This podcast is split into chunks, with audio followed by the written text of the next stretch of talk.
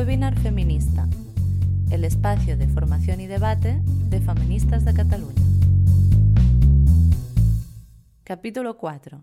Mujeres invisibles para la medicina, con Karma Valls. Buenas tardes.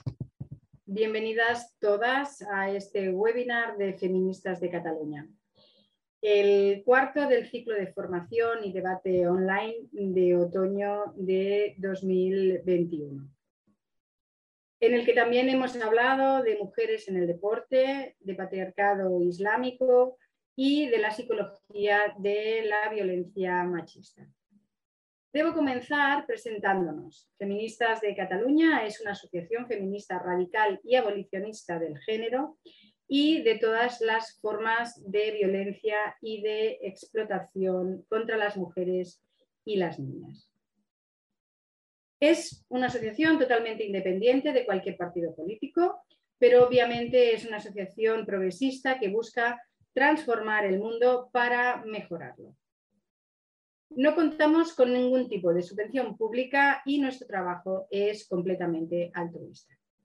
Quería saludar especialmente a aquellas personas que se asoman por primera vez a un acto organizado por feministas de Cataluña y agradeceros vuestra presencia tras la pantalla que sentimos calurosa. Eh, si os apetece seguir nuestro trabajo, nos podéis encontrar en Twitter, arroba feministas-cat, en Instagram, arroba feministas.cat, en Facebook, Feministas de Cataluña. Durante esta sesión estaremos tuiteando con el hashtag eh, webinar feminista. Os animamos a hacerlo también vosotras. Durante la sesión podéis hacer preguntas y en el apartado de preguntas y respuestas o bien en el chat que están habilitados en el Zoom. Tanto mis compañeras como yo misma las iremos recogiendo para trasladárselas a la ponente. Y ahora, si os parece, entraríamos ya en materia. Cuando las compañeras me propusieron presentar hoy este webinar, no tuve ninguna duda en aceptar. Es un honor para mí presentar a la doctora Karma Weiss. Quiero empezar agradeciéndole que aceptara nuestra invitación, por supuesto. Para la mayoría de vosotras, probablemente la presentación es innecesaria porque ella es sobradamente conocida hacer un listado de su currículum, de sus publicaciones o de los reconocimientos que ha recibido sería una tarea muy larga y por ello solamente diré que es médica endocrino. Como bien apunta Ana Freixas en el prólogo de su último libro, lo que sí que me gustaría destacar es que es una mujer comprometida, comprometida con la salud, comprometida con las mujeres, y comprometida con la sociedad. Pionera en España en plantear las diferencias de mortalidad y morbilidad entre mujeres y hombres. Defiende la introducción en los estudios de medicina, enfermería y el resto de ciencias de la salud de la introducción de la ciencia de la diferencia, porque existen diferencias en las enfermedades que afectan a mujeres y hombres porque también existen diferencias en la utilización de los servicios sanitarios que hacen unos y otros por causas probablemente de tipo psicosocial y porque también existen diferencias en la atención que reciben del sistema. La doctora Vance es también la directora del programa Mujer, Salud y Calidad de Vida del Centro de Análisis y Programas Sanitarios CAPS y miembro del Consejo de Redacción de la revista Mujeres y Salud. El libro que es la base de la conferencia de hoy, Mujeres Invisibles para la Medicina, es una reedición revisada del publicado ya en el año 2006. En él recoge el impacto del binomio sexo-género en la salud de las mujeres y a su vez el sexo de género en la investigación médica y en la atención sanitaria que recibimos. No me voy a extender más. El motivo de hoy es escuchar a la doctora Valls eh, solo recordaros nuevamente que durante la sesión podéis hacer preguntas, eh, bien en el chat, bien en el apartado de preguntas y respuestas, eh, que las recogeremos y que se las trasladaremos una vez finalizada su charla a la doctora Valls.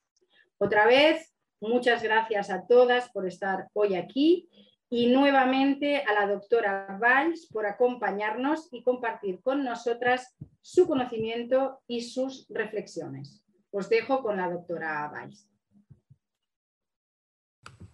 Muchas gracias por haberme invitado, muchas gracias por la presentación. Estoy encantada de estar aquí y espero que podamos hacer un buen diálogo, que mi exposición uh, sea lo más sintética posible, dado que ya tengo un libro escrito sobre el tema y que ha sido una reedición que la verdad agradezco mucho a Capitán Swing porque me ha permitido extenderme todo lo que yo quisiera, cosa que otras editoriales no me habían, no me habían dejado hacer, por lo tanto, en este sentido. Mirad, cuando yo acabé la carrera en la Facultad de Medicina, casi no se hablaba de diferencias. Las mujeres, estudiando los hombres, creían que estudiábamos las mujeres y Mm, en todos los aspectos de la ciencia, las mujeres no estaban en los trabajos de investigación. ¿eh? No había uh, ni biología, ni, ni, ni, en, ni, en, ningún aspecto de, que sé, de tóxicos ambientales. Uh, el plomo solo afectaba a los hombres, la cultura solo afectaba a los hombres y, las enfermedades eran de hombres y las mujeres teníamos solo uh, el embarazo, el embarazo y el parto, salud reproductiva. Y este es un error frecuente en la medicina, que es que la investigación no se ha diferenciado por sexo ni se han tenido en cuenta los temas de género. El sexo serían las características biológicas y fisiológicas que diferencian hombres y mujeres y las estadísticas han de desagregarse por sexo y además se han de analizar las diferencias eh, de mujeres entre ellas, de hombres entre ellos y no diferenciar presupone pensar que estudiando a hombres ya se estudian a mujeres. La investigación con perspectiva de género tiene que analizar los datos de salud en relación a determinantes sociales, psicológicos, económicos, políticos, étnicos, culturales y medioambientales. Y no es solo el estudio de mujeres, sino el estudio de las normas, las creencias, los estereotipos, los derechos, las obligaciones que sitúan a mujeres y hombres de forma diferente en el conjunto de la sociedad. Lo tanto, a mí me gusta hablar de condicionantes de salud. Ya sé que en salud pública se habla de determinantes y estoy de acuerdo en el sentido que lo dicen ellos, pero yo creo que condicionantes me permite pensar que puedo cambiar algo. Si tengo determinantes, creo que ya no podré cambiar las situaciones. Entonces, ¿Qué condiciona la salud? La manera como somos, biológicamente hablando, la cultura en que estamos inmersos, las condiciones de vida y trabajo, la discriminación, la doble jornada, el rol de cuidadoras, la violencia de género, todo eso condiciona la salud de mujeres diferente a la de los hombres. La mujer además, desde el momento en que nace, ya ha sido considerada inferior por su misma familia, muchas veces, y se pasa la vida intentando mejorar esta situación intentando ser perfecta y creyendo siempre en una ansiedad que la sensación de culpa eh, la persigue. Esta situación genera ansiedad, pero es una ansiedad social debido al que el patriarcado ha marcado unas normas. Eh, a la mujer le ha dicho que era inferior, al hombre superior, el hombre también tiene problemas por vivir en una sociedad patriarcal, le hacen seguir un modelo de hombre que a lo mejor no quiere seguir, pero la mujer se pasa la vida intentando perfeccionar y esto genera ansiedad, ansiedad y depresión. Pero no es una ansiedad y una depresión, ah, podríamos decir, biológica, es una ansiedad y depresión social, o si no, lo dejamos para el debate y lo discutimos. Yo creo que no es cierto que la mujer tenga el doble de ansiedad que el hombre por razones biológicas sino por otros tipos de problemas. Y el medio ambiente también es, me ha crecido mucho en los últimos años, genera problemas, porque el medio ambiente está lleno ahora de contaminantes, disruptores endocrinos, que alteran la biología, el ciclo menstrual, pero también el, desarrollo neurológico de nuestros hijos e hijas. Entonces, hay muchos sesgos de género en la medicina que causan invisibilidad, no los podré explicar todos, pero los estereotipos de género, los sesgos en la investigación y docencia, el hecho de que no haya mujeres en las cortes de investigación y tampoco haya ratas hembra en la investigación preclínica, que no se investigue la fisiopatología diferencial, que no se valoren las condiciones de vida y trabajo, que no se investigue la mortalidad y morbilidad, la evolución de las enfermedades y los tratamientos, que la organización sanitaria continúe siendo androcéntrica y eso que parecería del pasado, ahora, en el siglo XX, 21, en el siglo XXI, cuando estemos la epidemia de COVID, Fijaos, una, una gran investigadora con perspectiva de género, Sabine Oerlet Prigione. Ella ah, es catedrática de género en atención primaria en Dinamarca y analiza ya el año pasado que de 2.484 estudios como ensayos clínicos para, ah, para saber el tratamiento de COVID, solo el 16% mencionaban sexo y solo 4,1% de trabajos hacían alguna alusión en alguna fase del ensayo clínico. Y de los 11 ensayos clínicos publicados en revistas de alto nivel, no había ninguno que presentara resultados diferenciados por sexos. Entonces tenemos unos estereotipos en medicina como en otras ciencias que nos hacen invisibles, si nos ven nos consideran inferiores y casi siempre nos quieren controlar de alguna manera. Para poner ejemplos prácticos, haré un barrido de temas preclínicos, de investigación de mortalidad y morbilidad, de toxicidad, de la dependencia de los modelos y de la farmacocinética diferencial. La investigación preclínica es cómo se investiga un fármaco antes de que se ponga en fase 1, ahora que todo el mundo sabe fase 2 y fase 3 que están en el mercado, pues la fase 1 es una investigación en animales de experimentación. Esto es una investigación de los últimos 17 años en el Circulation. Veréis el color azul solo son ratas macho. El 72% de trabajos de investigación sobre medicamentos para el corazón solo se han hecho con ratas macho, el rojo es ratas hembra y el amarillo ratas mixta. Y luego el gris no dicen qué ratas son, de qué sexo. Primer problema, la investigación se ha hecho con ratas macho.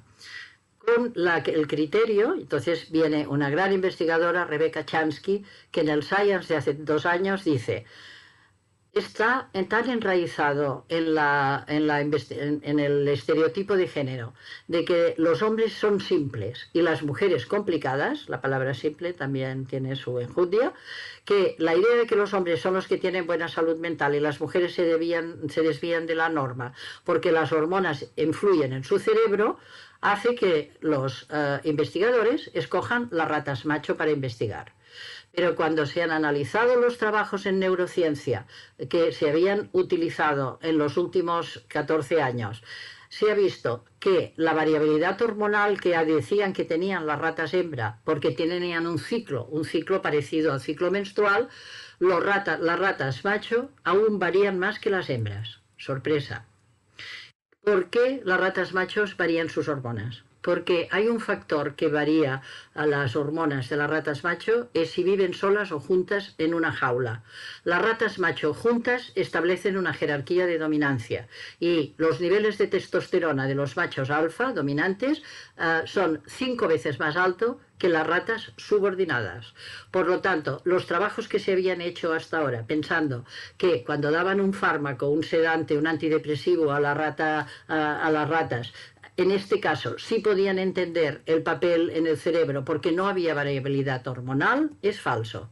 ¿Qué hacemos pues con la investigación? Pues ella propone que hemos de revisar los trabajos que se han hecho y deben trabajar pero pensando en que incluso los test de conducta se han validado solo en ratas macho y las conductas de los machos no pueden eh, evaluar, en este caso, el estado motivacional de las ratas hembra. Pero yo digo que lo mismo ocurre con los test en humanos. Tal como se ha definido la ansiedad y la depresión, se ha hecho a escala masculina. Y por lo tanto, las mujeres a escala masculina siempre que parece que sean más ansiosas y más depresivas, cuando lo mejor son más humanas.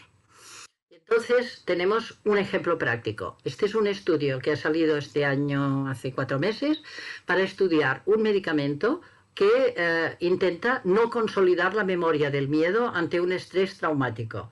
Una taquinina se ha dado, en este caso, por suerte, investigaron en la UAB con otras universidades eh, que investigaron ratas macho y ratas hembra. A las ratas macho, este medicamento les quita la memoria del miedo a una situación traumática que habían padecido. A las ratas hembra les consolida el miedo.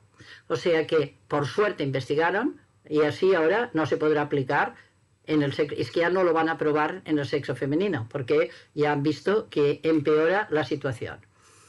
Por lo tanto, la investigación preclínica en crisis. La investigación sobre mortalidad diferencial. ¿Cuál es la primera causa de muerte en mujeres y cuál es en hombres? Esta pregunta, que es básica, yo creo, Medicina intentamos que la gente se muera lo más tarde posible y que viva lo mejor posible, ¿no? Sabemos que moriremos, pero al menos la máxima calidad de vida hasta el final. Cuando yo pregunto esto en un centro médico, no sé ahora qué pensáis las que escucháis, pero pensadlo, ¿qué pondríais? Arriba y abajo. En arriba se oye un murmullo en la sala, no me saben decir una causa. En las abajo me dicen la primera causa de muerte en hombres es la cardiovascular. Pues no. La primera causa de muerte en hombres es el cáncer. De pulmón el primero, de colon el segundo y de próstata el otro. Pero es la primera causa, el casi el doble que en mujeres, que es la segunda causa de muerte. Por tanto, mm, el patriarcado también va mal a los hombres porque si no estudian la diferencia tampoco saben qué pueden prevenir mejor en este caso. ¿Cuál es la primera causa de muerte en mujeres? Pues a escala mundial, veis arriba de todo, escala mundial y luego países de ingresos medios, bajos, esta es una diapositiva de la OMS, cardiopatía isquémica la primera causa, accidente vascular cerebral la segunda causa. Por lo tanto, tenemos que las enfermedades cardiovasculares son la primera causa de muerte en el mundo, o sea, el tanto por ciento de mujeres, se calcula que un 36% en este momento, de mujeres que mueren por tema cardiovascular. ¿Está la medicina preparada para entenderlo si no valora que es la primera causa de mortalidad? Al revés, se cree falsamente que las mujeres están protegidas del infarto por sus hormonas y a igualdad de patología coronaria, las mujeres no han recibido el tratamiento médico y quirúrgico que han recibido los hombres y se sabe desde el año 1990. Como no se piensa en las mujeres, a las exploraciones del corazón se les hacen menos cateterismos a las mujeres, las mujeres con infarto llegan de dos a cinco horas más tarde al hospital, los tratamientos trombolíticos son menos aplicados porque llegan más tarde, como no saben que lo están padeciendo, y solo se dan en un 30% de mujeres y 60% de hombres, y entonces la mortalidad postinfarto se invierte. Si no haces el tratamiento a tiempo, a igualdad de infartos, la mujer muere en un 68% y el hombre un 33%. Y la rehabilitación postinfarto solo se realiza en un 30% de mujeres afectadas, porque siempre tienen otras cosas que hacer como cuidar a la familia. ¿Y eso por qué pasa? ¿Es una perversión? No, simplemente faltaba ciencia. De todos los trabajos hechos de los 80 a los 90 sobre problemas cardiovasculares, la, eh, eh, la ministra eh, solo se habían incluido hombres, 15.000 hombres, 20.000 hombres, 30.000 hombres. Y ella, Bernardine Healy, fue la primera cardióloga que dirigió el Centro Nacional de Investigación del año 90 al 93 y gritó hizo un grito de atención sobre este tema de la invisibilidad de las mujeres en cardiología. Y mm, planteó una definición que se ha hecho famosa, el síndrome de Yentel. Ella decía, la enfermedad cardíaca de las mujeres ha sido invisible, quizás si las mujeres demuestran que pueden tener una enfermedad de coronarias, se disfrazan de hombres, como en la película o en la novela Yentel, en que la judía para ir a la universidad se disfrazaba de hombres, pues quizás si ellas se disfrazan de hombres pueden ser tratadas con igualdad de oportunidades era una ironía fina, y decía, puede ser triste, pero no sorprendente que las mujeres hayan sido tratadas demasiado a menudo sin equidad en las relaciones sociales, en la política, en los negocios, en la educación, en la investigación y en la asistencia sanitaria. Y ella, con Bernardín pude tener contacto, ella ha fallecido ahora hace cinco años, pero fue una pionera, fue la primera que estudió también la menopausia bien hecha, no pagada por laboratorios. Ahora, en el año actual, se ha creado, publicado esto, mayo 17 del 2021, una comisión para estudiar en la OMS la enfermedad cardiovascular de la mujer. Bueno, hemos de cuando ella dijo esto en el año 1990, o sea, hace 30 años. Ahora, pues han hecho una comisión para reducir la sobrecarga que supone la enfermedad cardiovascular en el mundo, la sobrecarga global de la cardiovascular en mujeres. Bueno, hemos conseguido una comisión.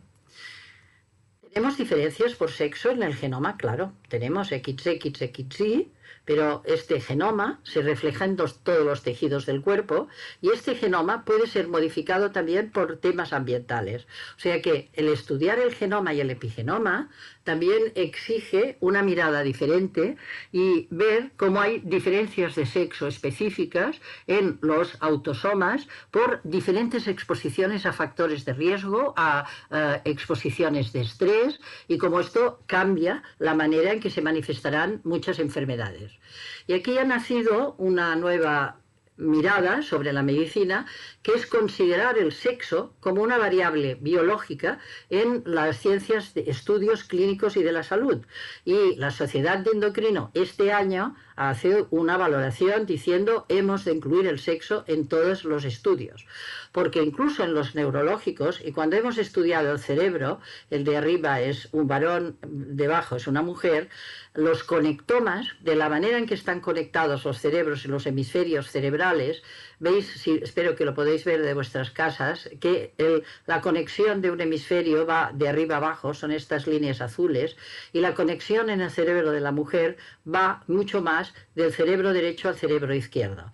Los dos hemisferios cerebrales, el de la intuición y el de la ejecución, están mucho más conectados en el cerebro de las mujeres que el del hombre. Las imágenes de la derecha eran la evolución mm, desde un, niños a, la vida adulta, pero lo que yo os quiero significar es que se ha visto que la mujer tiene el doble de cuerpo calloso, que es el que une los dos hemisferios cerebrales.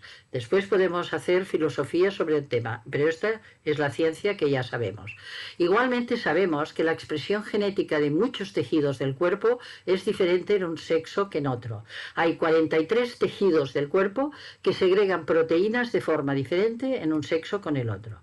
Si queréis, lo dejo para el pensamiento de después, pero cuando discutamos qué es sexo y qué es género, el sexo parece que todo el mundo cree que solo son los genitales, que lo tenemos diferente y que tomando unas hormonas algunas personas pueden cambiar de sexo, pero resulta que no que ni la genética, ni el cerebro que se ha formado, ni cómo funcionan las células del cuerpo, ni cómo funciona el hígado después, ya lo veréis, puede modificarse por las hormonas. Puede empeorar, pero no modificarse. Otro aspecto que, al que he dedicado muchos años, como ha dicho Monse Montaña al principio, eh, la morbilidad diferencial, que es el conjunto de patologías, factores de riesgo y motivos de consulta que merecen una atención específica o diferente hacia las mujeres. Y los sesgos en la valoración de la morbilidad diferencial, como han sido minimizados, se han medicalizado muchos procesos naturales. Primera morbilidad diferencial, la menstruación. La mujer tiene la menstruación, el hombre no. Y eso genera unos o no genera ningún problema, estupendo. La menstruación que dura poco y no, y no pierdes mucha, mucha sangre no genera problema, pero hay mujeres que no les viene la menstruación, que sangran más de 80 centímetros cúbicos al mes, todo la llamamos metrorragia, que les falla la progesterona, que tienen síndrome premenstrual, ciclos anovulatorios, mama fibroquística, miomas, síndrome de ovario poliquístico y endometriosis. Pensad que cada mes perdemos este tejido que está debajo de la diapositiva que va creciendo a lo largo del mes por acción de los estrógenos de la sangre. Si no se ovula correctamente, la progesterona no impide este crecimiento. Si no hay buenas ovulaciones, el tejido endometrial va creciendo que ocuparía toda esta página, toda esta imagen, y entonces la hemorragia menstrual es mucho más elevada. ¿Qué es un indicador de ciclo normal? Pues un ciclo normal dura de 26 a 32 días, tendría que durar un día de flujo fuerte y tres o cuatro de flojos, no se tiene que perder más de 80 centímetros cúbicos, no tendría que haber coágulos, no tendría que haber molestias los días antes y no tendría que haber dolor. Y la progesterona, además, todas las hormonas, estrógenos también, actúan en el cerebro. Y por lo tanto, tienen una actividad que hacen, cada hormona tiene la suya, pero en el caso de la progesterona tiene un efecto tranquilizante, actúa sobre las endorfinas y los receptores GABA. Por lo tanto, tener poca progesterona aumentará el síndrome de ansiedad. Síndrome de ansiedad por déficit de fase luteínica, no por ninguna enfermedad biológica también es biológico no tener progesterona, pero no es que las mujeres hayan nacido con alguna tara mental, no, simplemente que el ciclo menstrual es muy difícil que esté equilibrado en las circunstancias actuales y tiene más estrógenos que progesterona. También el exceso de sangrado dará exceso de pérdida de hierro, anemia, falta de uh, masa ósea, Y el exceso de estrógenos dará lupus. Mm, lupus es una enfermedad ya autoinmune y aquí sí que hay una diferencia entre mujeres y hombres. Las mujeres tienen más enfermedades crónicas que darán más dolor y más cansancio a lo largo de su vida que tendrían que ser estudiadas en medicina, pero que son las menos bien estudiadas. Y la artritis reumatoide, también hay nueve mujeres por un hombre que la puede tener, y la tiroiditis autoinmune, la más frecuente, una de cada cuatro mujeres lo va a padecer, pero hay 50 mujeres por un hombre que lo padezca. Y a partir de los 50 años también hay una morbilidad diferente, que sería la hipertensión, que es superior en mujeres que en hombres, la diabetes, el cáncer de mama, y el déficit de vitamina D y la obesidad con pérdida de cintura que predispone a la diabetes y al cáncer de mama. Y luego aparecen algunas enfermedades que veréis que tienen relación con el medio ambiente, como la sensibilidad química, la fatiga crónica y la fibromialgia, y la patología vascular que os he dicho que era superior en mujeres. Aquí también hay un efecto de los tóxicos diferente, que es cuando el cuerpo de la mujer, que se convierte en el primer bioacumulador químico ambiental, porque en el cuerpo de la mujer los, los, pesticidas, los disolventes, los derivados de los plásticos, los hidrocarburos se acumulan más que en el cuerpo del hombre.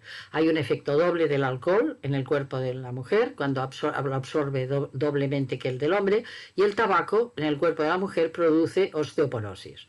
¿Por qué el cuerpo de la mujer acumula más disruptores endocrinos? Porque tiene el 15% más de célula grasa, aunque la mujer sea delgada, y entonces, porque tiene que dar la vida y tiene que producir leche. Y eso hace que las células grasas eh, tengan un más que eh, el otro sexo. Y hace, y también en su hígado es un poco diferente, acumulan más los disruptores ambientales. ¿Qué son?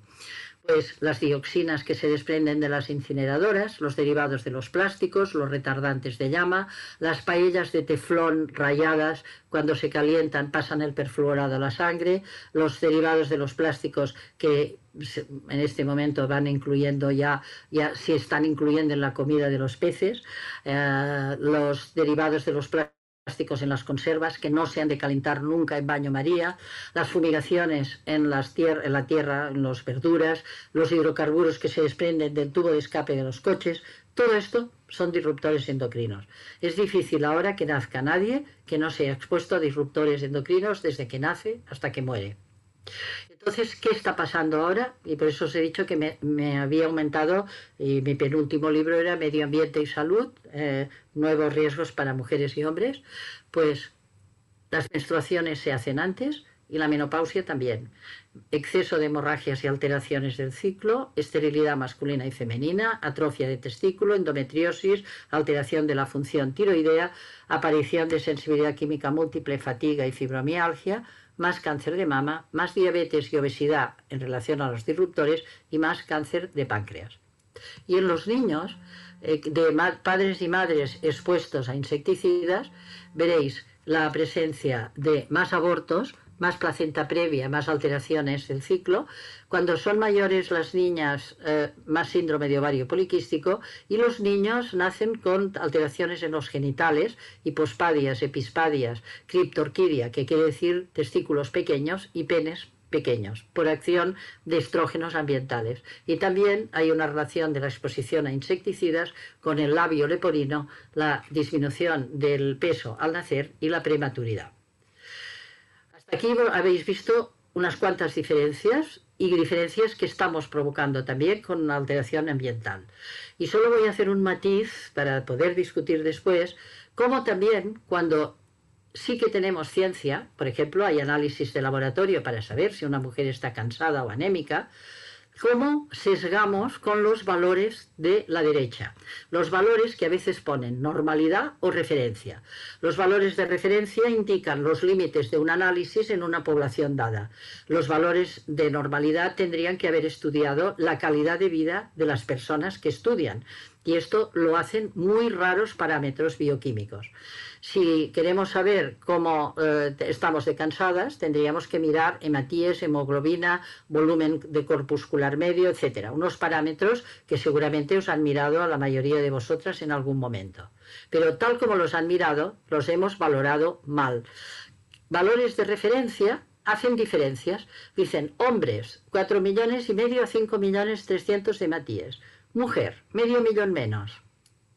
Y esto lo ponen como un valor que el médico y la, la mujer entiende que son valores normales. No, son valores de frecuencia. Frecuentemente a la mujer se la encuentra con menos hematíes. ¿Por qué? Porque sangra cada mes. Se la encuentra con menos hemoglobina. ¿Por qué? Porque sangra cada mes. Y se la encuentra con muy poca ferritina, 5 a 120. Cuando los valores normales de ferritina, hemoglobina, etcétera, están claros, e incluso estarán más claros porque probablemente tenemos que poner de 100 a 300. O sea, se valora mal porque se valora lo frecuente, pero no lo normal. La frecuencia de un indicador no quiere decir la normalidad. Pensad en la violencia. La violencia contra las mujeres es frecuente, pero no es normal. Las anemias y las carencias de hierro son frecuentes, pero no quiere decir que sean normales. El hipotiroidismo es frecuente en las mujeres, pero no podemos dejarlas hipotiroideas. Y lo que sí está ocurriendo en este momento es que basándonos en los análisis normalizamos la inferioridad.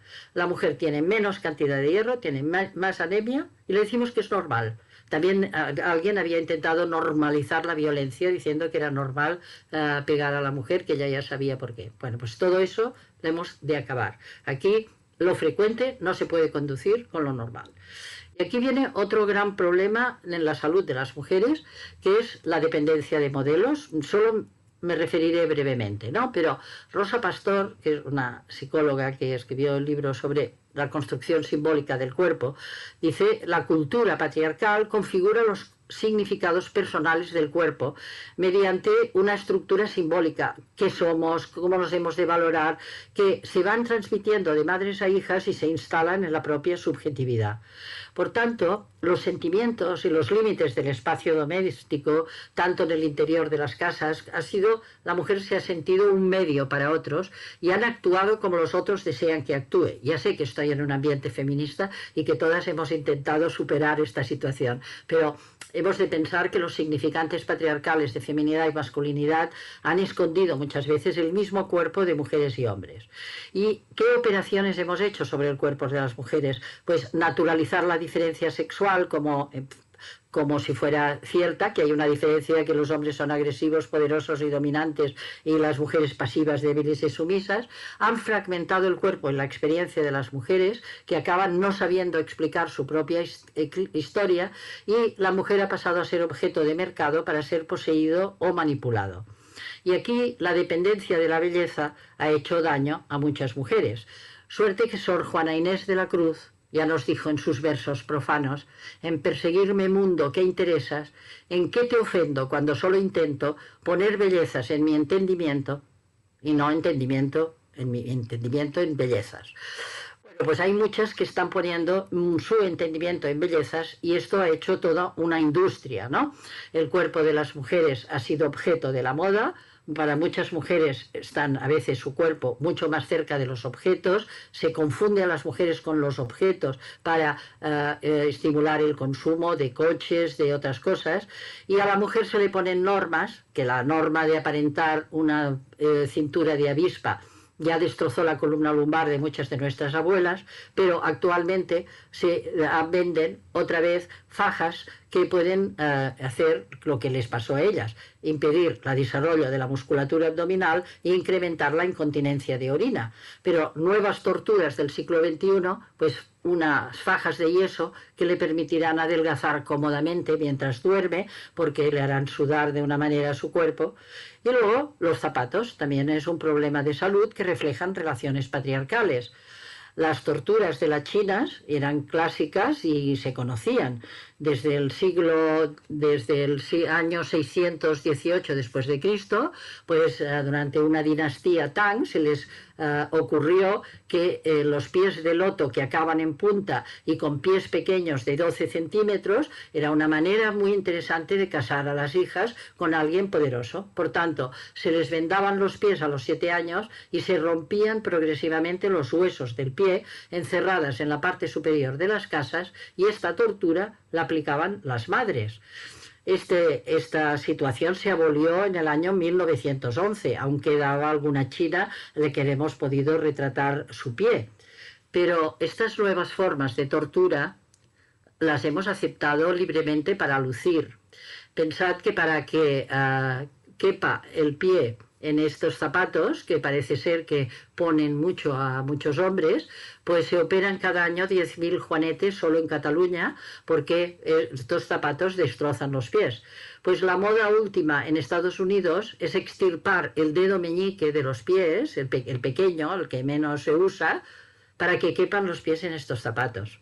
O sea que también podemos analizar qué está pasando, o sea, no es solo que la medicina no ah, vea las diferencias, sino que a veces utilizamos a la medicina para ah, cambiar el propio cuerpo. España es el número uno en cirugía estética en la unidad, comunidad europea, se operan 85% de mujeres y 15% de hombres cada día, unas 882 personas diarias, y a la industria de la cirugía estética eh, pues es 1.600.000 euros al año, que son, bueno, entra, forma parte ya del Producto Interior Bruto, como otra industria.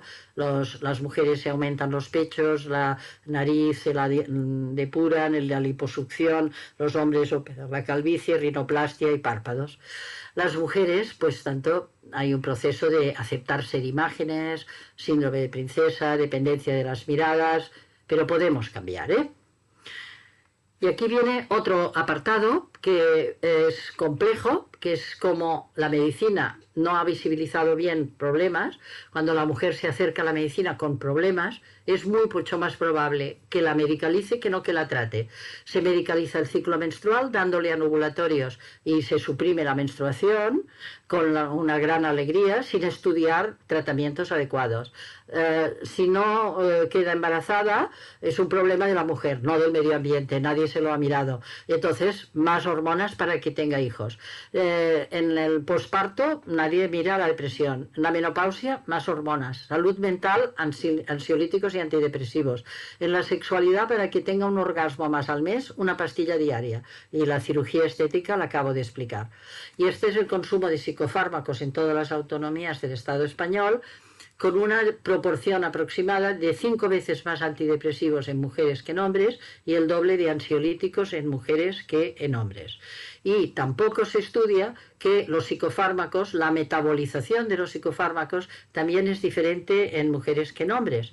Y la farmacocinética diferencial, los cuerpos de las mujeres metabolizan mucho más lentamente, el hígado de las mujeres procesa proteínas y hormonas a diferente velocidad y cuando últimamente, este ya es un estudio del 2020, se han investigado 86 fármacos, 76 presentan concentraciones más elevadas en los cuerpos de mujeres que en los de los hombres.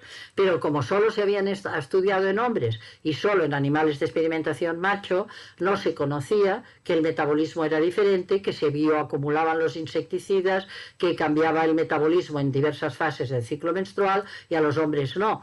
Y que hay un metabolismo hepático diferente unos CIP, son unos enzimas que ayudan a, degradar los tóxicos y los antibióticos y las hormonas en los hígados. Y esto es diferente en mujeres que en hombres. Tienen unos coladores diferentes en mujeres que en hombres.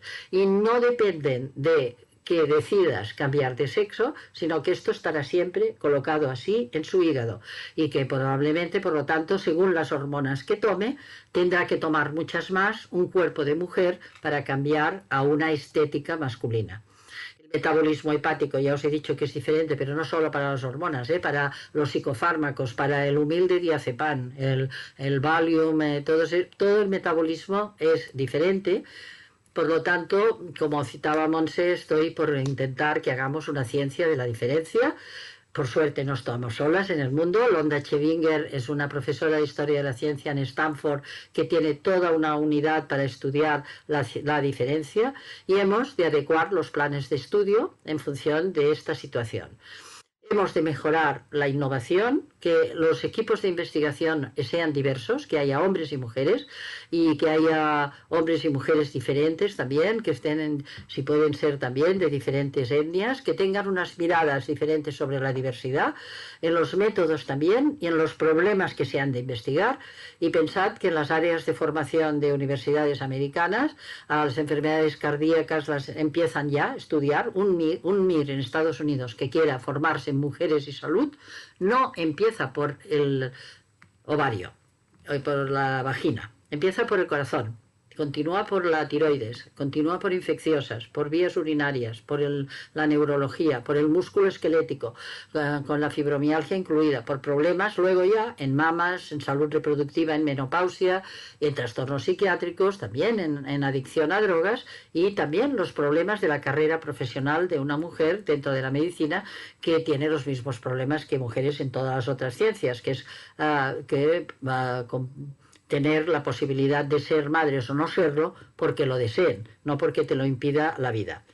¿Tenemos algo bueno en nuestro país? Sí, la Ley Orgánica de Igualdad Efectiva de Mujeres y Hombres en el 2007, que nos dejaron redactar, la Teresa del Río fue la ponente, y nos dejó redactar la parte de sanidad al CAPS, pero no por, solo por esta parte, ¿eh? sino que la ley está muy bien, pero modificó la ley de sanidad y incluye que se tengan en cuenta las diferencias entre mujeres y hombres. Todo esto ha ido muy lento. Estamos, hemos pasado, bueno, que tenemos la revista Mujeres y Salud, eh, han pasado 20 años. Pensamos que iría muy lento, no pensábamos tanto, y desde aquel momento hicimos un dossier científico en cada revista. Os dejo la página web en la que podéis entrar y clicar los últimos números.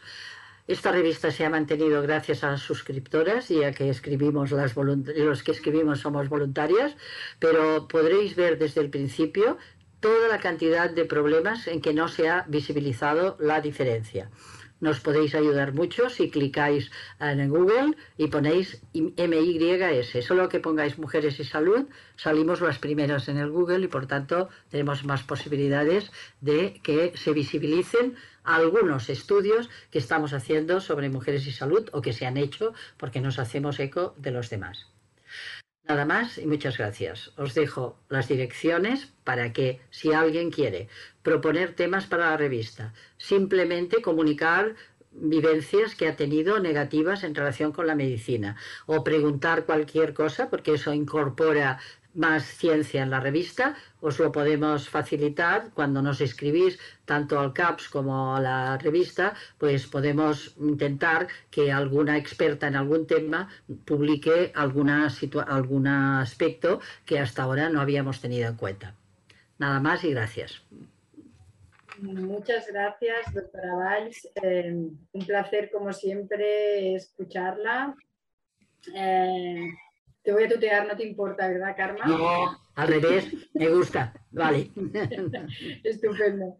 Eh, tenemos algunas preguntas. Ah, tenemos una pregunta en, el chat y si te parece, eh, en el chat de preguntas y respuestas, y si te parece, empezaríamos por estas. Yo tengo algunas más que recogidas entre las compañeras, pero empezamos por la que, si te parece bien, la que han dejado en el chat de preguntas y respuestas. Concretamente, la pregunta mm, no está redactada así, pero yo creo que eh, el planteamiento es, mm, ¿cuál crees que puede ser el impacto de la ideología de identidad de género en la investigación médica, dado que mm, estamos observando la sustitución de la variable en investigación médica un primer problema es la no recogida de la variable sexo. Es la primera invisibilización, ¿no? Pero eh, en este momento, además, eh, con, el impacto de las ideologías de género, estamos observando eh, en muchos estudios y particularmente en algunas evaluaciones que hacemos la desaparición de la variable sexo sustituida por la variable género y dando la opción de no binario como posible respuesta. ¿Cuál crees, cuál es tu opinión al respecto de qué impacto puede tener esto? A ver, si, si hubiera una abolición de la diferencia por sexo, o sea, si se excluyera que ya no habláramos de hombres y mujeres, el impacto me parecería nefasto, porque todavía no habíamos incluido desagregar por sexo, imagínate. Otra cosa es que en la definición de identidad que una persona tenga, se pueda, se puede hacer estudios que, que se, se tendrán que hacer así, que pongamos como opción eh, cómo se identifica usted. Por ejemplo, estudio la menstruación de una población ¿eh? y puedo decir, mm, la persona contestará un cuestionario sobre cómo tiene la menstruación y yo puedo preguntar cómo se define usted, como hombre, mujer o no binario. Pero eso no me cambia nada el estudio. Yo voy a preguntar todo lo mismo. Eh, creo que a la larga es lo que están haciendo en algunas anglosajonas, que incluyen la opción de decir que tú te identificas como no binario, pero luego yo lo que te voy a preguntar es, ¿utilizas compresas, tampones, tampax? ¿Utilizas tal? ¿Tienes la menstruación larga, corta, pequeña? Bueno, eso se podría hacer incluso un subgrupo de ver si hay alguna diferencia en el grupo no binario junto con el otro grupo. Pero yo no tengo que abolir al revés. Fíjate que he puesto expresamente ¿eh? el estudio de, la Sociedad de Endocrinología de este año, porque se hace un curso en el Nacional Servicio de Investigación de Estados Unidos en que es incorporación del sexo en los trabajos de investigación porque hasta ahora no habían sido incluidos. Un tanto, el sexo se ha de incluir. Y el sexo, decir que una persona, biológicamente hablando, es mujer o es hombre, o es, o es no es transexual, es hemafrodita, bueno, es, una posibilidad, una entre 500, ¿eh? pero es una posibilidad. Pero mayoritariamente tendremos mujeres XX o hombres XY. Y esto modificará las células del hígado, la barrera hematoencefálica, como tiene el cerebro, y eso no se puede obviar. Por tanto, el, discurso de la identidad de género es ideológico, pero el género para las feministas ha sido claramente el sistema patriarcal, opresor, y por lo tanto, quien quiera identificarse con el sistema patriarcal y opresor es libre de hacerlo, pero yo no. O sea que sexo es sexo y sexo es eh, una diferencia biológica.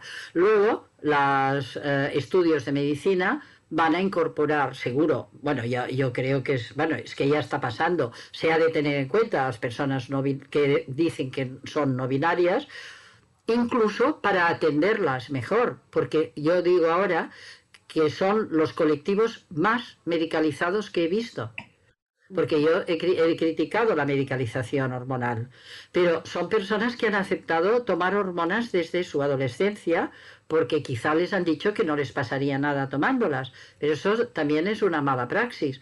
A todo el mundo que, que se toma una pastilla por algo, yo tengo que explicarle qué consecuencias va a tener, incluso si es un diabético y tiene que tomar insulina. Le tengo que decir, si te pasas de dosis vas a hacer un coma eh, hipoglucémico nadie está atendiendo, creo, nadie.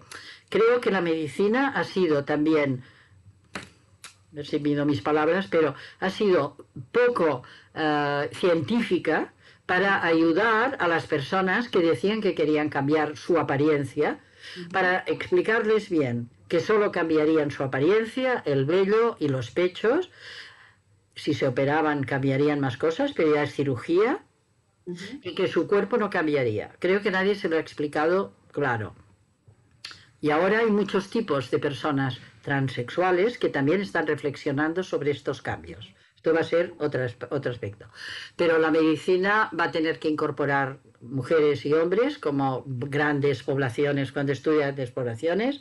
¿Quién ha tenido más COVID en España? Mujeres y hombres. Pues no, hay personas no binarias que seguro que han tenido COVID pero las eh, grandes poblaciones, tengo que decir que quien se ha contagiado más de la COVID han sido mujeres y quien ha fallecido más de COVID han sido hombres mayores de 80 años, pero muchas mujeres también han muerto. ¿eh?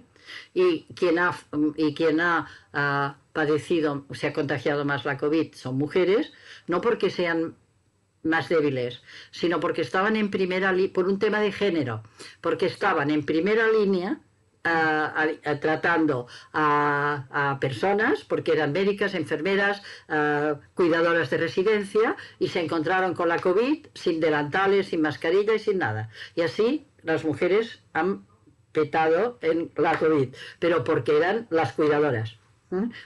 es un tema de género, es un estereotipo que la mujer tenga que cuidar y en los domicilios, ¿no? Eran aspiradoras también eh, cuando, Eran cuidadoras de los enfermos, sin, sin entreno, sin saber qué tenían que hacer, etc. Por tanto, claro que hay temas de género, temas de género que, introducen más variables en las vidas de, las personas y más razones de enfermedad. Eh, por, tu respuesta, Carmen. Eh, aprovecho para pasarte otra, otra pregunta que va relacionada precisamente con un, comentario que has hecho al respecto de los tratamientos hormonales y las personas que se someten a ellos eh, por una cuestión de transexualidad, transgenerismo, X. Eh, la pregunta era precisamente, y luego la ligaré con, con, otra también relacionada con nosotros, con los profesionales sanitarios, médicos, enfermeras, etcétera, que es cómo, cómo ves el silencio. Ya, ya has hecho una primera respuesta, creo, eh, de la profesión médica ante precisamente la proliferación de tratamientos, lo que se llaman las terapias afirmativas y la proliferación de tratamientos hormonales y quirúrgicos en, menores, eh, en menores concretamente. Sí, sí, en niños, sí, sí, sí, sí. Vale. Mm, mira, yo esto lo veo, o sea, yo me he pronunciado eh, ante la ley que salió en verano del 1 al 15 de agosto, se podían presentar enmiendas, yo presenté mis enmiendas, ¿eh? y, y, además la ministra me pidió opinión y pues pues le dije mi opinión. ¿eh? La opinión es que a los niños y niñas que desean un cambio de sexo, casi siempre hay una angustia muy grande por parte de los progenitores, hay también un problema emocional muy grave, algunos dicen eh, me suicidaré si no puedo cambiar y aquí mm, la respuesta de la medicina, sobre todo en Estados Unidos y también en, Alemania y en, Dinamarca, en lugares de Europa, fue enseguida los trataremos, pero ha habido otro cambio ya en eh, Suecia, Noruega, Finlandia, que han decidido que a partir de ahora no se van a tratar con hormonas, sino que van a, recibir un soporte, no un cambio, no una ideologización, sino un soporte psicológico para que puedan decidir a los 18 años de forma más libre, ah, porque ha habido casos en que se les había hormonado o se les había operado y luego han eh, dicho que se les había que no ellos no querían haber cambiado de sexo y alguno ha ganado a los tribunales una señora se llama Kelly que había pasado había transitado de mujer a hombre pues había había y la habían operado y le habían quitado las mamas y ha, denunciado a los médicos que le hicieron porque no le habían ayudado a pensar profundamente si lo quería o no lo quería.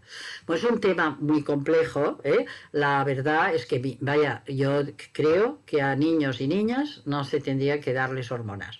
Y entonces lo podemos hablar con las personas que atienden, pues estos casos son a veces muy... muy muy angustiantes porque hay la tensión de y si no le da, y si eso no lo hace eh, pues hay el chantaje emocional me suicidaré pero bueno también hay personas que vienen a la consulta diciendo tengo ganas de suicidarme entonces a estas personas no les digo eh, pues suicídate, ¿no? Sino vamos a hablar del tema, si me lo explicas quiere decir que quieres recibir ayuda, vamos a hablar qué deseas, qué no deseas, y, confundir el deseo con una necesidad hormonal eh, es muy grave. Y eso, claro, quiere decir que toda una industria que se ha montado desde el año 2017, ¿eh?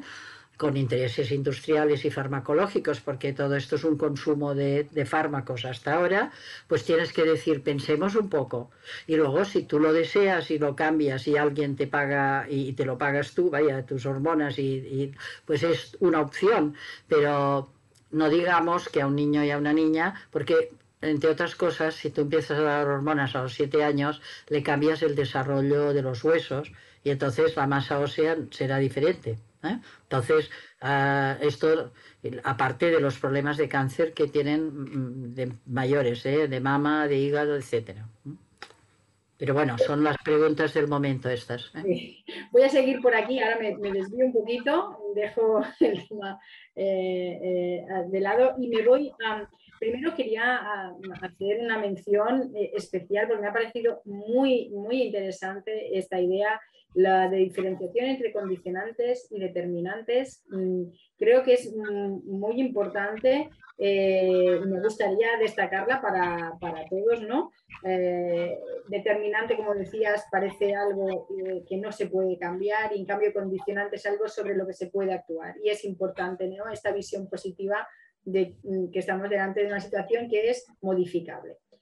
Ah, has hecho una aproximación pero no, no has profundizado mucho y como va en línea con lo que estamos ahora comentando, quería preguntarte cómo crees eh, que se debería abordar.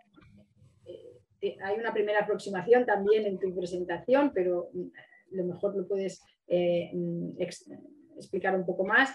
¿Cómo, ¿Cómo crees que se debería de abordar el sexo de género que aplicamos los profesionales al atender a las pacientes? Es decir, al fin y al cabo, todos los profesionales hemos sido educados y socializados en el patriarcado y, tenemos unos condicionantes que hacen ¿no? que, vean, que, cuando atendemos a una mujer mm, veamos ¿no? Eh, cosas ¿no? que no... Todos los estereotipos, sí, sí. ¿Cómo crees, cómo consideras, has hecho una aproximación, pero me gustaría que profundizaras que deberíamos abordar o deberíamos tratar eso para evitar que, suceda? Eh, yo siempre digo que primero ha de haber un cambio personal de cómo ves las situaciones de sexo, género, tú misma, ¿eh? de, que, cómo, de cómo te ves en la sociedad, en la vida, eh, qué hormonas tomas tú, no tú en concreto, Monse, pero en general, o sea, cada uno qué pastillas toma, qué, ¿por qué? Sí, porque las mismas profesionales de la salud mm. podemos juzgar a otros y nosotros mismas estar tomándonos la tira de cosas que no, que a lo mejor tendríamos que revisar. Entonces, primera cosa que yo siempre digo a una profesional, si quieres aguantar muchos años trabajando y asistiendo a personas, la salud de la profesional tiene que estar muy bien. Y ahora, por ejemplo, después de la COVID, la salud de los profesionales está tocada. No está hundida, pero está tocada. Primero porque han tenido que hacer todos los papeles y en atención primaria también. Y cuando han tenido agotamiento les han dicho doble el turno. Les pagaré más. No, si no quieren cobrar más, quieren descansar, poder tener tiempo de ver a su familia con un cierto grado de sonrisa. Por tanto, las primeras que han de cambiar son las profesionales reivindicando sus derechos. Las enfermeras lo han hecho muy bien. Las médicas no lo han hecho tan bien. Están metidas más en el sistema y piensan, bueno, bueno, ya lo arreglaré después y, el después ya llega pues algún problema de salud grave, ya ha pasado más cosas. ¿eh? El estrés paga factura. Las primeras que han de cambiar son ellas para poder ver a las pacientes de otra manera yo para poder ver a los pacientes de otra manera he tenido que cambiar yo. Y aparte he tenido que atender mejor, estudiar, estudiar más y, ser crítica con lo que me vienen a vender. Crítica soy de la plataforma No Gracias, que es que llevamos una cosita, de, cuando viene un, un, representante del laboratorio a vendernos cualquier cosa, le decimos no gracias, ya me lo estudiaré y si me interesa algo ya se lo preguntaré. ¿eh? No gracias es espere, no me venda la moto, primero me la estudio, si vale la pena, y yo ya me conocían y me decían, perdone doctora, pero este producto no lo hemos investigado con ratas eh, hembra. Yo, pues no me lo presente, no me lo presente porque no lo voy a dar. ¿eh? Ya, lo sabían y, y, no hemos estudiado con mujeres. Fantástico, pues no lo voy a recetar. O sea, lo tenemos claro. ¿eh? Claro, eso ya lo tienes que tener muy claro, ¿eh? para que te conozcan con la diferencia puesta. ¿eh? Pero eso ha sido así. Eh, unas preguntas concretas del, chat, muy concretas, personas muy concretas que tienen preguntas muy concretas. preguntan exactamente si existe alguna relación, entiendo que aprovechamos para hacer alguna pregunta eh, médico. lo dejamos, lo dejamos hacer, dime, dime. ¿Hay alguna relación entre fibromialgia y problemas de metabolismo? Por el tema del hígado graso, la hiperlipidemia que le han comentado que puede tener relación. Vale. Eh, mira, la fibromialgia, el primer problema que tiene como definición es que los que hicieron la definición de los puntos famosos han tenido que comérselos porque no son ciertos. A los puntos, si te los aprieto a 4 kilos, tú también tienes fibromialgia y yo también. O sea que la fibromialgia la han tenido que revisar como una enfermedad que expresa el dolor muscular en el cuerpo, en los cuatro cuadrantes, y la relación con el hígado graso, bueno, puede tenerla o no, pero no porque sea la causa de la fibromialgia. Yo en la fibromialgia, biológicamente hablando, como causa, lo que he encontrado más frecuentemente es el déficit de vitamina D con paratormona alta. Ya lo digo así que es un termote es, es una cosa técnica, ¿eh? pero decir, porque da dolor muscular generalizado. Y también encuentro mujeres súper cansadas, doloridas de vivir la vida y de tener 800 trabajos. El hígado graso existe también y seguro que tiene con el exceso de lípidos, pero directamente con el dolor muscular, pues puede coincidir. Que una, en medicina, hemos de ir con cuidado, que dos fenómenos que coincidan no quieren decir que sean causa-efecto uno del otro, que eso también pasa en la vida, ¿eh? Puedes, pero eh, es así. O sea que en este caso veo más relación con la exposición a tóxicos ambientales. Eh, por ejemplo, fumigan una fábrica, una empresa, una sala con la gente dentro y ponen un insecticida para matar lo que sea, hormigas, mosquitos, etcétera. Las mujeres que habrán olido aquello y los hombres menos tendrán consecuencias de dolor muscular generalizado y fatiga. ¿Eh? porque afectará una parte muy profunda de las células. Y a la larga pueden hacer un hígado graso también. ¿eh? Es verdad lo que dice esta chica. ¿eh? Perfecto. Em, una pregunta en el chat que también es interesante y que creo que va relacionada con el planteamiento que hacíamos antes de los profesionales y su posicionamiento ante las mujeres. dice que, ¿qué opinas acerca del debate sobre la pertenencia del concepto de violencia obstétrica? ¿Es mm. pertinente o se engloba dentro de todo lo que se ha presentado sobre la invisibilización, inferioridad de las mujeres en el ámbito? No, no, a mí me parece bien que hablemos de violencia obstétrica, pero me gustaría, yo escribí Mujeres, Salud y Poder hace ahora 11 años y yo hice un capítulo que se llama Violencia Sanitaria, porque la violencia no solo es obstétrica, la violencia es toda relación violenta en un acto médico de un profesional que tiene poder con una persona que no lo tiene. Entonces, a mí la violencia obstétrica no es solo los obstetras que son violentos. Es verdad que en el acto médico del parto, el momento del parto, la mujer está muy indefensa y ha vivido situaciones tétricas. Y esto ha hecho un movimiento de mujeres, pero podríamos hacer otro movimiento de mujeres de la violencia sanitaria, porque a quien no le han metido una cosa por la fuerza, quien ha hecho una exploración por la fuerza, no le han preguntado si, qué opinaba de un tratamiento. La violencia es no cumplir los principios éticos de un profesional sanitario. Y los principios éticos son el respeto a la opinión del ser humano que tienes delante, la obligación de explicar bien lo que quieres que haga, no obligarle a hacer eh, cosas, no obligarle a tener eh, conductas sexuales incorrectas, no tener justicia en la relación. Hay una tira de eh, que lo tengo explicado en el libro, que son los principios éticos, todo lo que rompa el principio ético es una violencia, porque el enfermo no se puede defender. Y aquí, por lo tanto, yo la incluyo en todo esto. Creo que es una mala estrategia estrategia, ¿eh? porque nos uniríamos muchas más mujeres a plantear solo violencia obstétrica. Ya se lo he dicho a ellas, ¿eh? pero me entiendo que quien le ha pasado una cosa muy grande quiera reivindicarla y que a veces y que esto también ha llamado la atención del grupo de obstetras para, pero claro, se han unido en contra ¿eh? de las mujeres. Y en cambio si nos uniéramos todas para que acabáramos con la violencia sanitaria seríamos muchas más incluida la obstétrica. Pero no la podemos minimizar ¿eh? Eh, la obstétrica existe pero existen muchos otros tipos de violencia dentro del acto médico. Lo siento porque siempre digo que en la sanidad hay doble cara detectar la violencia de género que reciben las mujeres y no ejercerla. Si ejerces lo mismo que un maltratador eres una maltratadora o un maltratador y eso puede pasar con mujeres y con hombres. Vale, ciertamente. Una pregunta del chat, mm, mm, perdóname si cuando te pregunto y contestas me ves que pierdo la visión, es que reviso el chat, reviso las preguntas para poder hacértela. ¿eh? No, si no te preocupes que también me están llegando por el WhatsApp. O sea, las veo, las veo ya me, ya me pero dime, dime, ¿cuál quieres ahora? La, la, que quiero ahora es la de los fitoestrógenos, si te parece, mm, que preguntan si son disruptores endocrinos. Y también han preguntado sobre las consecuencias de la vacuna en la menstruación. correcto, sí. ¿Eh? Vale.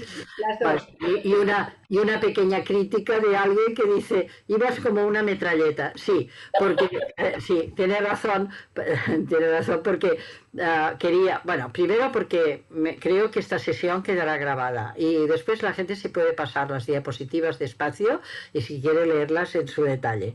Segundo, porque para mí ha sido una alegría poder estar entre vosotras. Y yo os conozco a muchas particularmente, a otras no tanto, pero creo que, mm, que hemos de profundizar en el término de salud, que las feministas en el tema de salud no entraban mucho, porque algunas, y me lo habían dicho, algunas feministas decían, es que si hablamos de salud hablaremos de inferioridad y eso no nos conviene. Yo decía, no, no, no, la salud eh, sí, sí que lo es, si, si no hablamos bien, pero hablar de las diferencias no es hablar de inferioridad, pero hay feministas muy buenas, como Fausto Sterling, una bióloga, que dice que no hay diferencias en el cerebro, que no quiere verlas. Yo lo siento, pero las hay. Entonces, las hay, pero no quiere decir que nuestro cerebro sea inferior, quiere decir que es diferente. Eso cuesta ¿eh? de explicarlo pero, o de entenderlo, pero es, es así. Nuestro cerebro conecta mucho más los dos hemisferios y lo estamos viendo en la vida, en las prácticas profesionales, etc. Bueno, y la vacuna, ¿qué ha pasado? La vacuna, eh, puede, como todo estresor, puede cambiar el ciclo, pero nadie se ha fijado cuántas alteraciones del ciclo ha habido durante la pandemia. ¿Alguien lo ha medido? Bueno, pues por casualidad, yo estoy en un grupo ah, que estamos investigando la menstruación en España, que estábamos recogiendo preguntas, una muestra de preguntas sobre el ciclo menstrual, tenemos 25.000 respuestas durante la pandemia. Y de estas 25.000 respuestas, el 10% ha tenido alteraciones del ciclo durante la pandemia, no con la vacuna, antes de la vacuna ya. Entonces, ¿la vacuna ha producido en algunos trastornos? Sí, eh, trastorno de dos meses, ciclos más cortos, ciclos más largos, y ahora que ya estamos tres meses o cuatro después, se ha normalizado. No veo que haya alteraciones a largo plazo, pero yo no puedo decir eso, eso no sería científico. Esto es mi opinión por los pacientes que yo veo. Por lo tanto, lo que ha sido erróneo en la ciencia es no incluir la menstruación como un indicador de salud para poder estudiar cualquier cosa, pero eso hace 25 años que lo digo. Me va perfecto que la vacuna haya puesto de manifiesto que no colocar, que igual que preguntamos por si tiene fiebre, dolor en el brazo o le pica la nariz, no preguntemos si la menstruación ha ido bien o mal en las personas que se investigó la vacuna, primero. Y ahora que ya tenemos toda una población vacunada, pues no, tenemos que recoger, y se está haciendo, los datos. Ya lo está haciendo en, en Inglaterra, ya lo estamos haciendo aquí en España, recoger estos resultados y ver qué consecuencias tiene a largo plazo. Para tranquilizar en general a las, al grupo de feministas que nos están escuchando, eh, vemos que no hay nadie que haya hecho una gran alteración. Pero con eso quiero decirte que como ovulamos con el cerebro, he puesto rápido en una diapositiva, la ovulación la dirige el cerebro, cualquier circunstancia estresante, angustiante, mm, eh, violenta, te puede alterar el ciclo. Y la pandemia ha sido una violencia y el confinamiento mucho más. ¿eh? Entonces, con eso quiero decir que lo importante es que, mira, la menstruación se ha considerado ahora que el estudio menstrual es un tema de salud pública. Hace una semana que ha salido publicado en el Lancet. Yo pensaba que no lo vería, pero lo, he visto. Estoy encantada. ¿eh? Que empecemos a decir que la menstruación es un tema de salud pública, no un tabú escondido debajo de las eh, piernas y de las compresas de las mujeres. Y que por tanto la pobreza menstrual también tiene que ser un problema de salud pública. Que hay mujeres que se tienen que poner papel de váter. ¿eh? para poder eh, contener la menstruación, porque no tienen dinero para comprarlo. O sea, quiero decir que la inequidad menstrual es no haberla estudiado, y no haber facilitado mm, la manera, la higiene necesaria para todas las mujeres. Mira, el único país que ha hecho una política pública ¿eh? Escocia. Escocia ha hecho productos para la menstruación gratis para toda la población. Bueno, no, no, ya no se venden. Allí toda mujer lo puede ir a buscar. La farmacia, ella. Y no tiene que pagar nada. Bueno, es la primera política pública contra la pobreza menstrual. Cierto. Bien, Eh, mm, dos cositas, te voy a hacer llegar un, comentario de, una, asistente, Ángela Gutiérrez, que al respecto del tema de la diferencia y del miedo que tú ya planteabas que daba en algunos sectores del feminismo de hablar de diferencia, ¿no? Eh, de diferencias de cerebros, eh, leo textualmente, tengo entendido que las diferencias entre los cerebros por sexo se deben a la plasticidad neuronal o podríamos decir condicionamiento, pero no a que los cerebros sean diferentes con diferentes capacidades. Esto es así. Me da la sensación que decir que son diferentes abre la puerta al neurosexismo. Vale, muy bien. Gracias por esta pregunta que me permite aclarar. Muy, bien, perfecto. Mira, eh, cuando, mm, cuando se han escrito aquellas de una tal Bernardine que decía el cerebro femenino, cerebro masculino, allí colocó muchas mentiras, falacias, ¿eh? entre el libro, el libro incluía trabajos en ratas que los ponía para mujeres, seres humanos, que eran falsos. Eh, yo cuando digo que son diferentes, por ejemplo, es en los conectomas que acabo de poner, no en la neuroplasticidad, no en la capacidad pero, por ejemplo, los órganos de los sentidos hemos de reconocer que tienen unas características diferentes en mujeres y hombres. Los hombres tienen una visión túnel, la mujer tiene una visión global y ve las habitaciones y ve las cosas que no están bien y por eso se utilizan a mujeres, las script girls de las películas son mujeres siempre que ven si, una, si un vaso está puesto bien o está puesto mal, o sea, porque si no saltará en la escena siguiente. O sea que hay unas características de órganos de los sentidos que se han desarrollado de forma diferente. No la inteligencia, no, incluso el peso. Antes se decía el peso del cerebro de la mujer, eh, esto en el siglo XIX se decía es inferior, ¿no? Neuronalmente tiene las mismas neuronas, hay un poco más de agua en el cerebro masculino y pesa un poco más, pero porque forma parte de la masa corporal. Y está claro que, por tanto, yo no diría tanto en la neuroplasticidad, sino en los conectomas. Y así todo, y así todo he dicho, y, y, pensemos en no hacer filosofía de eso, porque podríamos decir, mira, como la mujer tiene los dos cerebros más conectados, el hemisferio derecho y el izquierdo, está más preparada para cuidar a las crías, porque puede haber cosas en su conjunto, que las cuide ella a las crías. No, aquí ya estamos en un estereotipo de género. ¿eh?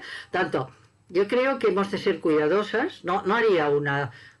O sea, creo que hemos de cuidar cómo iremos haciendo la ciencia, como decía Rebecca Chansky, hemos de repensar otra vez la neurociencia. Hemos de repensarla y hemos de ayudar a las que piensan, ¿no? Todo se ha de repensar un poco en medicina, porque como se ha hecho a escala androcéntrica, todo lo que se estudia se ha de revisar, ¿eh? incluso los electrocardiogramas. ¿eh? El corazón de la mujer y del hombre son diferentes y lo actúan en una forma diferente que se ha de saber, porque si no le vas a dar a la mujer un medicamento que le puede producir un paro cardíaco. O sea que no lo digo tanto y, después tenemos una, mujer, que pensé que es una catalana también, que ha colaborado en la investigación de eh, cómo hay neuronas que pueden volverse a, crear aunque parecía que estaban muertas. O sea que tenemos una capacidad de regeneración neuronal muy interesante y eso los dos sexos la tienen. gracias, Karma. Eh, yo tengo dos preguntas más, una eh, que está en el chat y una que tenía preparada. Es ahora ya, a ver, ¿qué hora, qué hora estamos?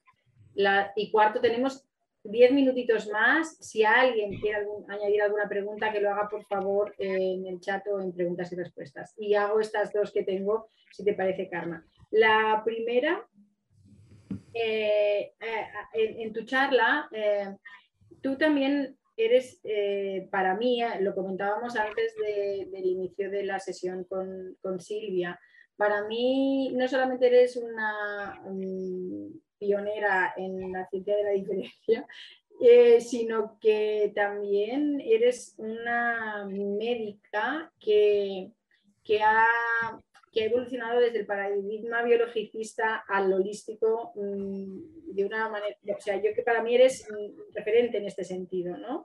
En esa forma de mirar al paciente no como un cuerpo, ¿no? Sino como una persona que está inmersa en, una sociedad con unos condicionantes que determinan su vivencia y, y su salud, ¿no? Entonces, has hablado de medicalización de, la vida, ¿no? Has hablado del hecho de convertir ¿no? la tristeza por la pérdida de un ser querido en una depresión a tratar con ansiolíticos y, antidepresivos. Has hablado. Eh, aquí, ¿crees que se produce una intersección, como si dijéramos, de, de, de el, paradigma biologicista, ¿no? esa, esa visión de la persona solo como un, cuerpo, ¿no? como un, ¿sí? y eh, la discriminación por el hecho de ser, o sea, y el sesgo de género en, en, el tratamiento a las mujeres. O sea, esa medicalización es extra en el caso de las mujeres por la intersección de esos dos elementos, ¿te parece?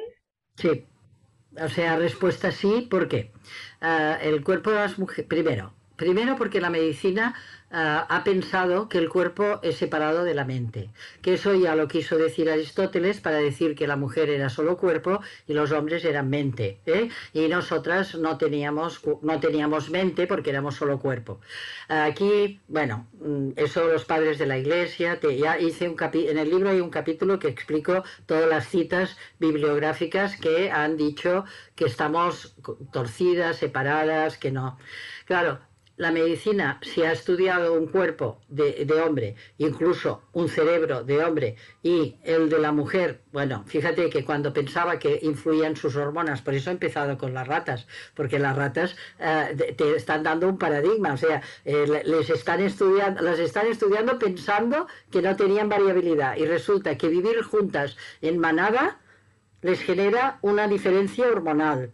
Bueno, tú ves pensando todo lo que está pasando en nuestra sociedad y las violaciones en manada, ¿eh? O sea, que podemos ir pensando. Por tanto, la intersección en el caso de la mujer y del hombre, porque también le está pasando, eh, pues no está comprendida todavía y sí que mi mirada intenta ser lo más compleja posible. Yo siempre aquella cara que pongo con la cultura, la sociedad, tal, todo esto influye en salud. Y en cada acto médico he de pensar en aquel momento, en aquella mujer, qué es lo que le está influyendo más. Si su biología, sus condiciones de vida, su pareja, sus padres, la cultura en que está y la última frase que ha leído en Internet. ¿Eh? O sea, esto eh, es, es, una, eh, es, es así. Y para entrenar a las nuevas profesionales, y nuevos profesionales tienen que entender eso, que es mucho más complicado que lo que nos habían explicado. Y incluso que lo psicológico y lo social influyen en lo biológico y al revés. ¿eh? Porque alguien me decía, ¿estereotipos de género en estudiar las ratas? Pues sí, pues también. Entonces tenemos una complejidad que no podemos simplificar. Cuando simplificamos no tratamos bien y es una pérdida de dignidad para las personas que tratamos. Y para el profesional que se acostumbra a decir usted lo que tiene son nervios, también es una indignidad, porque acaba, yo digo, pues cierra la facultad de medicina, ¿no? Si para la mitad de la población cerremos, ¿no? Si todo, cada uno viene una mujer, dice que está cansada y dolorida, tú le dices que tiene nervios y que tome un sedante, cerremos la facultad. No es necesario estudiar tanto. ¿eh? Bueno, por suerte ya sabemos que hay más problemas. ¿eh? Perfecto, pues mm, procedo a las dos últimas que, tenemos y, cerraremos el webinar. Em, tenemos, eh, directamente te las leo, son muy concretas. ¿Cómo abordar en la prevención y seguimiento de miomas y fibroadenomas siendo el tratamiento, tratamiento actual solo naproxenos? ¿Por qué no se estudian las hormonas y la nutrición? Es una pregunta muy concreta, ¿eh? Sí, sí, sí, tienes razón. Bueno, no, te preocupes que los fibroadenomas, si te refieres a los de la mama o los miomas, tienen una clara relación hormonal. Y utilizar el naproxeno, que es un antiinflamatorio, pues es un parche, pero también nuestras abuelas tomaban cerebrino mandri para poder sobrevivir, porque la medicina aún, aún estaba más retrasada y ahora tomamos un antiinflamatorio, pero luego hay que buscar las causas. Los miomas y los fibroadenomas eh, cada día habrá más, porque cada día hay más estrógenos en medio ambiente por los disruptores endocrinos que he citado. ¿eh? Y, la última diría, eh, Ares nos mm, pregunta, nos pide si puedes hablar un poquito de las crisis de ansiedad en chicas jóvenes. No sé exactamente eh, cuál es. No, dice, dice, me parece, crisis de ansiedad. Sí, crisis de ansiedad, ansiedad. Vale, vale, vale. No, no, me parece una pregunta también muy pertinente. Mira, eh, hay, hay muchas cosas que están influyendo la ansiedad, ¿eh? desde que le están haciendo bullying por el internet hasta que las hasta que en este momento tenemos unas crisis emocionales de desarrollo eh, incluso de amistad y de, bueno, en, según qué, grupos, pero la amistad, las relaciones amorosas están muy distorsionadas ¿eh? y están creando muchos problemas a, a, muchas chicas jóvenes. Pero biológicamente hablando, yo he dicho muy rápido, pero te lo reafirmo, cuando digo que la sociedad está ambientalmente llena de estrógenos con los disruptores endocrinos, que a los hombres les produce atrofia de testículo, a las chicas jóvenes les produce unas menstruaciones superabundantes. En este momento, de los 12 a los 20 años, hay chicas que están sangrando 7 días cada mes y 7 días con mucha abundancia. Estos días son muy estrogénicos los días antes y por tanto, ellas no lo saben, pero estos estrógenos generan un exceso de adrenalina en el cerebro y tienen mucho miedo y mucha angustia y duermen fatal. Solo falta que pierdan hierro. El hierro bajo también da crisis de ansiedad. Esto te digo la parte biológica. Y luego en cada chica joven tengo que entender qué le está pasando. Y la médica de atención primaria pues también lo tendrá que entender. Alguna mujer joven también puede estar, en fin, teniendo abusos sexuales de su padre, ¿eh? que también está pasando. Así que tenemos tantos problemas, pero si alguien ha dicho, pues cada vez hay más crisis de ansiedad, pues están cantadas como habrá más esterilidad masculina y femenina. O cambiamos con política pública también el medio ambiente, o vamos a tener muchos problemas de salud hormonal de nuestras niñas y niños. Esta frase, para acabar mm, tu presentación, creo que es eh, fantástica, realmente. Eh, bien, he preguntado a las compañeras y parece que todo el mundo está satisfecho y hemos, y hemos recogido y he sido capaz de recoger todas las preguntas que se han hecho. Pido disculpas si, en el repaso de alguno de los chats eh, alguna de ellas se me, se me ha pasado eh, darte nuevamente las gracias por estar con nosotros. Como siempre ha sido un placer. Dar las gracias a todas las asistentes. Espero que haya sido muy interesante para todas y nos vemos en el próximo webinar. Eh, muchas gracias. Muchas gracias a todas. Adiós.